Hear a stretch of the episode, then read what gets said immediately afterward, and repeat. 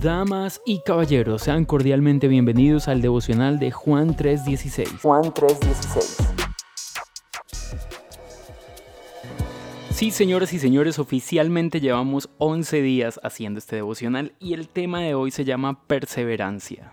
Y voy a hablar del siguiente texto bíblico porque hace un tiempo lo cité o lo nombré en uno de los devocionales, así que hoy quiero hablar acerca de ellos. Gálatas capítulo 6, versículo 9 dice, no nos cansemos de hacer el bien, porque a su debido tiempo cosecharemos si no nos damos por vencidos. Y me gusta este texto bíblico porque nos está llamando a hacer el bien, pero sin cansarnos.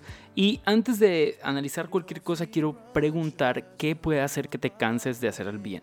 Que no recibas la respuesta que esperas, que la otra persona eh, a quien estás haciendo el bien simplemente decida ser hostil contigo. El tema aquí es no te canses de hacer el bien. Y voy a plantear tres formas de hacer el bien fuera de lo común. La primera es hacer el bien a personas que creemos que no lo merecen. Es decir, hay personas que han tomado decisiones en su vida, por ejemplo, dejar la casa de sus padres o dejar su hogar, ya sea cualquiera que sea, y irse a vivir a la calle. Eh, usar sustancias alucinógenas y dedicarse a vivir en la calle, lo que nosotros conocemos como personas en situación de calle justamente. Y a veces sentimos que ellos no merecen que les hagamos el bien. Por lo tanto, cuando vienen a pedirnos algo, cuando vienen a buscar nuestra ayuda, simplemente los ignoramos, les rechazamos y les decimos, no, para ti no hay nada, ¿cierto? Porque creemos que no está bien hacer el bien a alguien que ha tomado decisiones contra su propia vida y que simplemente pensamos que no lo merece. Entonces, primero, no te canses de hacer el bien, va a implicar que hagas el bien a personas que seguramente, según tus estándares, no lo merecen. Segundo, hacer el bien a personas desconocidas.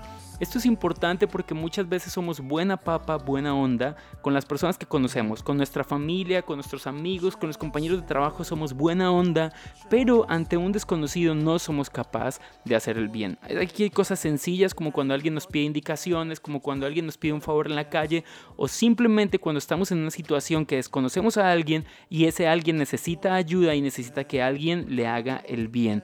Allí nosotros necesitamos actuar como personas que aman a Dios y perseverar haciendo el bien. Pero lo tercero que quiero tocar es bien, bien complejo, porque es hacer el bien a las personas que nos hacen el mal.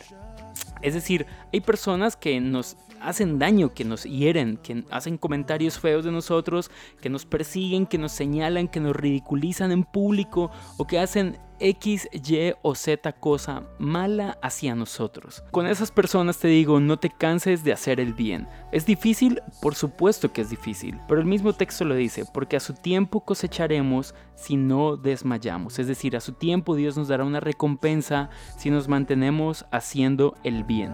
Así que chao pues.